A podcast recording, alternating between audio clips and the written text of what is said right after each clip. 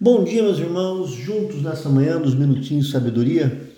O tema dessa manhã é Salvação, a razão de ser da missão. E o texto está em Marcos capítulo 16, versículo 16, que diz: Quem crer e for batizado será salvo, mas quem não crer será condenado. Meus irmãos, há, há no mundo muitas pessoas, é, na verdade, bilhões delas, carecendo de serem salvas. E a maioria, a maioria delas vivem na Ásia, ok? É, mas muitas delas estão perto de você. São pessoas do seu círculo de relacionamentos.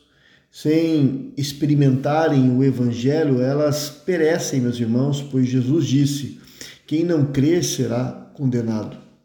Então Deus não quer que elas pereçam, mas quer que elas sejam salvas.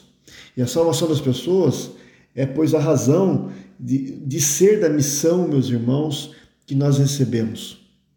Como igreja, nós podemos e até devemos fazer muitas coisas, meus irmãos, mas a tarefa de pregar o evangelho, ela tem prioridade sobre todas as outras coisas. Por quê, pastor? Porque simplesmente é, o, o, o ouvir e crer no evangelho depende da salvação, queridos irmãos, de cada pessoa. Por isso, você que se tornou discípulo de Jesus, discípula de Jesus, é enviado ao mundo por Ele. É enviada ao mundo por Ele. Jesus precisa de você para comunicar a todas as pessoas a boa nova da salvação, meus irmãos. O mundo precisa desesperadamente de vida, que só Jesus pode dar. Queridos irmãos, nós não podemos ficar confortáveis em nossa casa, em nosso sofá, vendo, queridos irmãos, muitas pessoas é, sucumbindo diante da, da sua cegueira. Nós precisamos nos envolver na missão.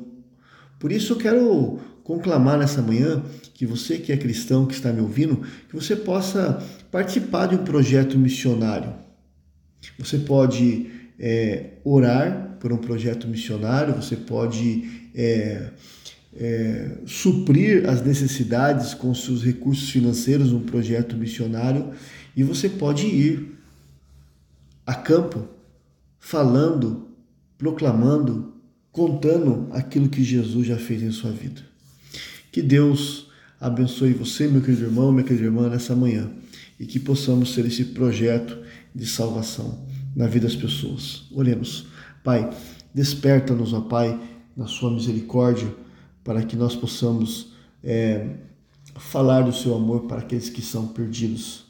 Senhor, que o Senhor esteja é, nos usando como instrumento poderoso para abrirmos nossas bocas e falarmos das maravilhas que o Senhor tem feito em nossas vidas. É o que eu peço em nome de Jesus. Amém.